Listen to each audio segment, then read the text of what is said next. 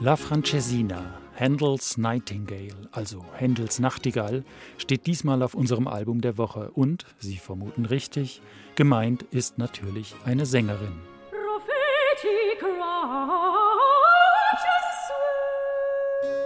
Nicht diese hier, obwohl Georg Friedrich Händel an dieser Stimme sicher ebenso seine Freude gehabt hätte.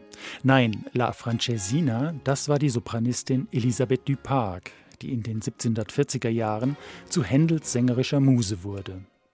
Elisabeth Duparc war schon in den 30er Jahren aus Frankreich nach London gekommen, feierte nicht nur als Sängerin, sondern auch als Tänzerin große Erfolge. Sie wurde dann zu Händels Primadonna in seinen letzten Opern und vor allem im neuen Genre des englischsprachigen Oratoriums, mit dem der Komponist das opernmüde Publikum wieder in die Konzertsäle lockte.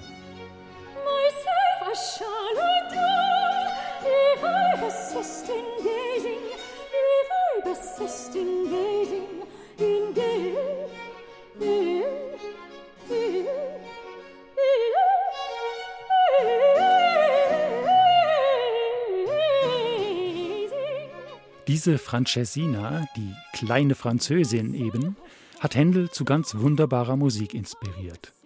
Einige dieser Arien hat jetzt die belgische Sopranistin Sophie Juncker für ihr Debütalbum aufgenommen.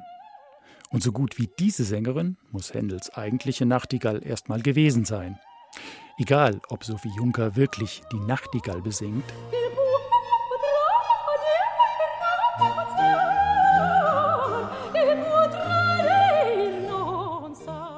Am Grab ihres Vaters trauert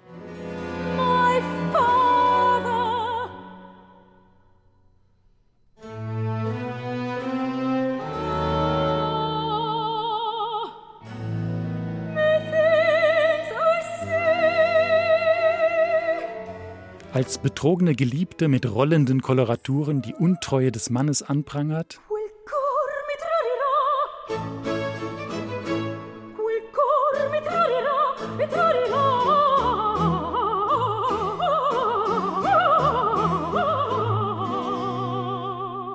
Oder einfach nur die ergreifende Macht der Musik besingt.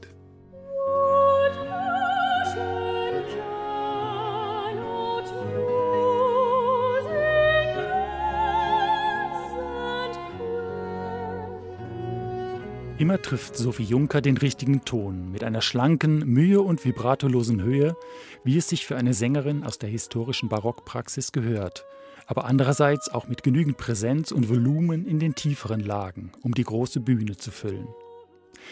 Begleitet wird Sophie Juncker auf ihrem Debütalbum vom exzellenten Ensemble Les Concerts de l'Hostel Dieu, das sein Können auch in einigen Instrumentalstücken unter Beweis stellen darf. Für Freunde Händels und des Barockgesangs also eine uneingeschränkte Empfehlung. Und eines der Stücke gibt es jetzt natürlich noch ganz, eine Arie aus der Oper Xerxes. Und da empfehle ich wirklich bis zum Schluss zu hören. Denn die hohen Töne am Ende, die sind einfach zum Niederknien.